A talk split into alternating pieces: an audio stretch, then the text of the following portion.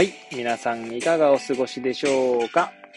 変な髪型をしたポンコツ薬剤師こと町田和俊でございます。というわけでですね、今日も気軽にゆるりとおしゃべりしていきたいと思います。収録日時はですね、令和5年2月28日の火曜日。時刻は、えー1時ですね、59分を回ったところでございます。えー深夜でございます。はい。えー今日もですね、まあ、スタンド FM で、えー本を読んでは独り言ラジオという、まあ、番組を、番組というかですね、まあ、そんな配信をした後にですね、えこちらのラジオトークでも、えね、語ろうかと思っているんですけども、まあ、何の話をしようか問題でございますけれどもね。はい。えー、ちょう、そうですね。何の話をしようかな。えーちょうどですね、昨日というかもう一昨日ですかね。はい。2月26日の日曜日にですね、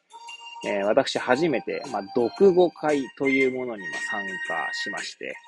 はい。まあ、その感想をちょっと語ってみようかななんて思います。はい。まあ、読語会と言ってですね、まあ、どんなものかというと、まあ、あの、テーマとなるですね、まあ、本が、まあ、あり、を、まあ、まあ、決められておりまして、まあ、その本について語るというところでございますが、まあ、読書会と何が違うのかと言われますとですね、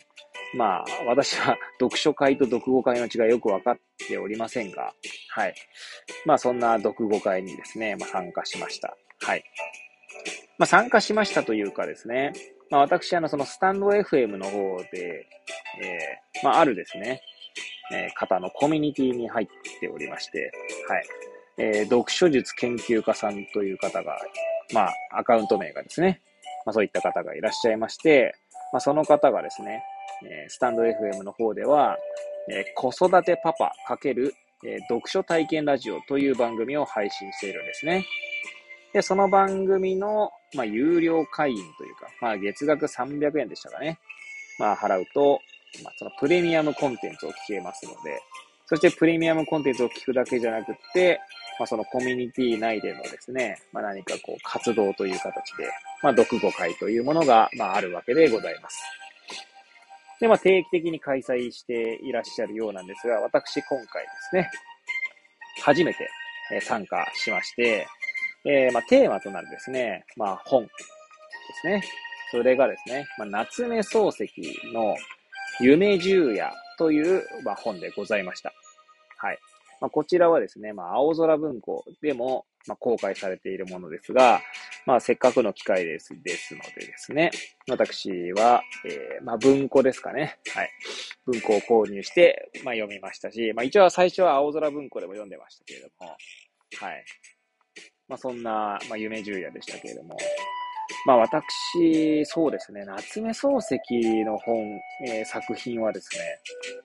高校時代に、まあ、心というですね、まあ、有名な作品がございますけども、そちらを、確かですね、なんかあれは夏休みの宿題かなんかだったかと思いますけれども、まあ、読んだ記憶はありますが、まあ、内容はよく覚えていないというところでございます。まあ、なんでですね、まあ、夢十夜はまあ短編集に近い形なんじゃないかなと思いますが、かなりまあみじ短いというか、まあ、サクッと読める作品になっておりまして、まあ、今回初めて見まし読みましたけれどもね、えー、なかなかこう、なんつうの、すっきりしないと言いますか、まあ、生きるか死ぬかみたいな、いや生きるか死ぬかって言うとちょっとこう、あの、それは表現としては正しくないですかね。はい。まあ、生死、生き死に、に、まあ、まつわる夢が多かったなぁと。まあ、もちろん、生き死にだけじゃないんですけど、はい。まあ、そんな夢十夜を読んでですね、まあ、語ったわけなんですけど、まあ、改めてですね、そのまあ、なんだろうな。まあ、とてもちなみにその読語会自体はですね、まあ、楽しいえ会でございました。はい。えー他に、私以外にですね、まあ、そのパパさんこと読書術研究家さんはもちろんね、主催者なのでいらっしゃるんですけど、まあ、コミュニティのメンバーで、えーそのライブですね、スタンド FM のライブ、ライブ機能を使ってやっていたんですけども、コメントを入れられた方はですね、1、2、3、4、4人かな、えーと、そう、あ、3人か。3人でしたかね。そして私入れて4人。と、まあ、パパさん。まあ、5人ですか全部でね。で、まあ、そのコメントのやりとりとかもですね、なかなか面白かったですし、皆さんのですね、なんかこう意見というか、まあ、感想を聞くのが楽しかったなという、まあ、まあ、そんな、え印象がございます。はい。で、まあですね、えー、まあ改めてですね、ちょっとまずその、夢十夜を、まあ、やっぱ青空文庫で読むのもまあいいんですけど、いつでもどこでも見れますし、過去の作品というかですね、まあ有名な名作はですね、大体読めます。はい。まあ大体読めますと語弊がありますけど、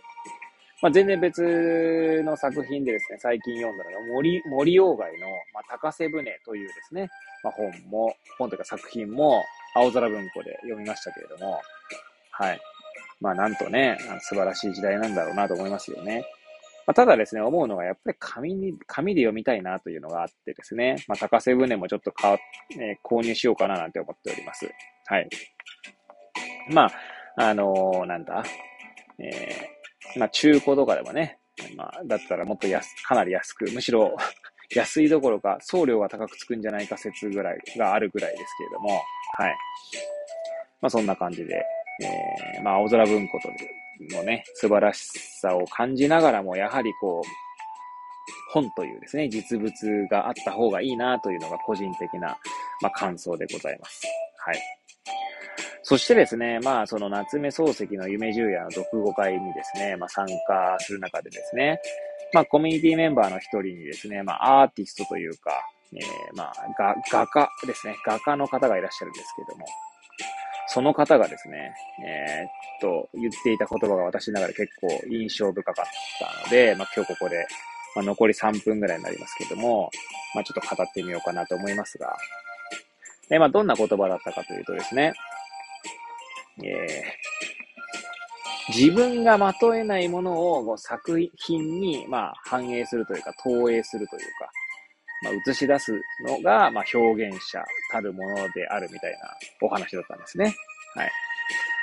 いやー、なるほどなと思ったりとかですね。まあ、しかもですね、ちなみにこれ、一言一句同じ文言ではないので、まあ、なんとなくそんなニュアンスだと思っていただければいいんですけど、まあ、あの、すごいこ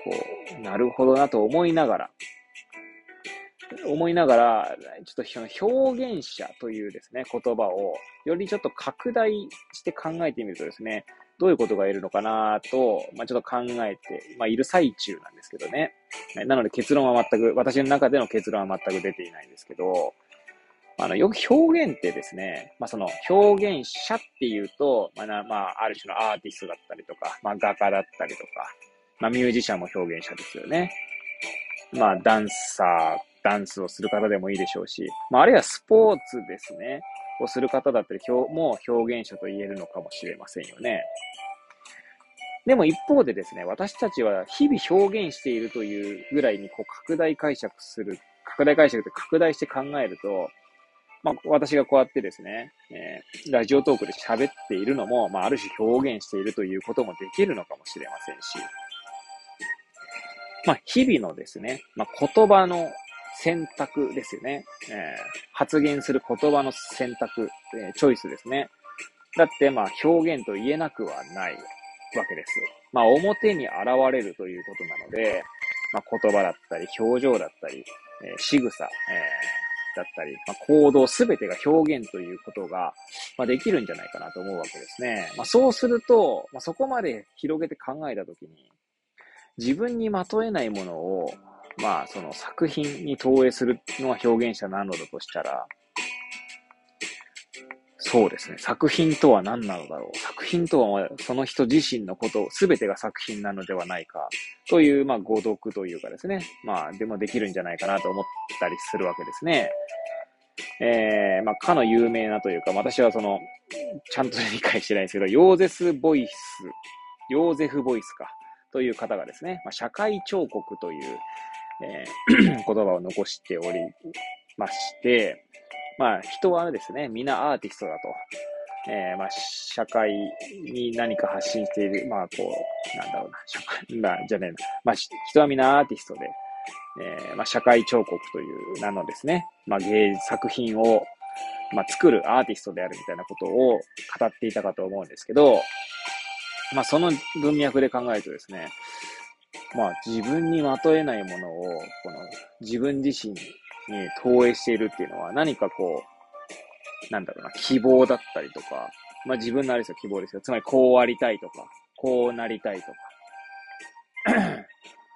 あるいは、こう、自分が、の劣っているところを、まあ、隠すかのように、まあ、振る舞うというのもある種表現なのかもしれないですよね。だそう考えると、そうですね。何なん、何なんだろうなと。何なんだろうなっていうのは自分って何なんだろうなとか、私って何なんだろうなとか思ったりしますよね。まあ、そうなると、なんか深層心理みたいなところが、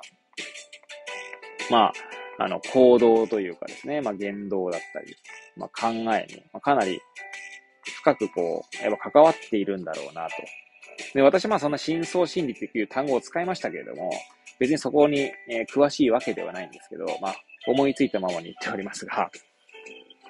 そして深層心理っていうのはですね、なんとなくですけど、まあ、その人が生きてきた経験だったり、体験というものが深層心理に影響しているのではないかなという気もしますので、まあ、その人のですね、ナラティブが、まあ、要は表現につながっているということもできるんじゃないかななんて思いましたね。はい。と、まあ、ここまで語って残り30秒ぐらいですので、まあ、まあ、とにかくですね、まあ、読語会が楽しかったなという、まあ、その一言に尽きるんですけど、まあ、また次回ですね、読語会があった時には参加してみたいな、なんて思っております。ということでですね、まあ、今日のところはここで終わりたいと思います。はい。それではまたですね、次回お会いいたしましょう。さようなら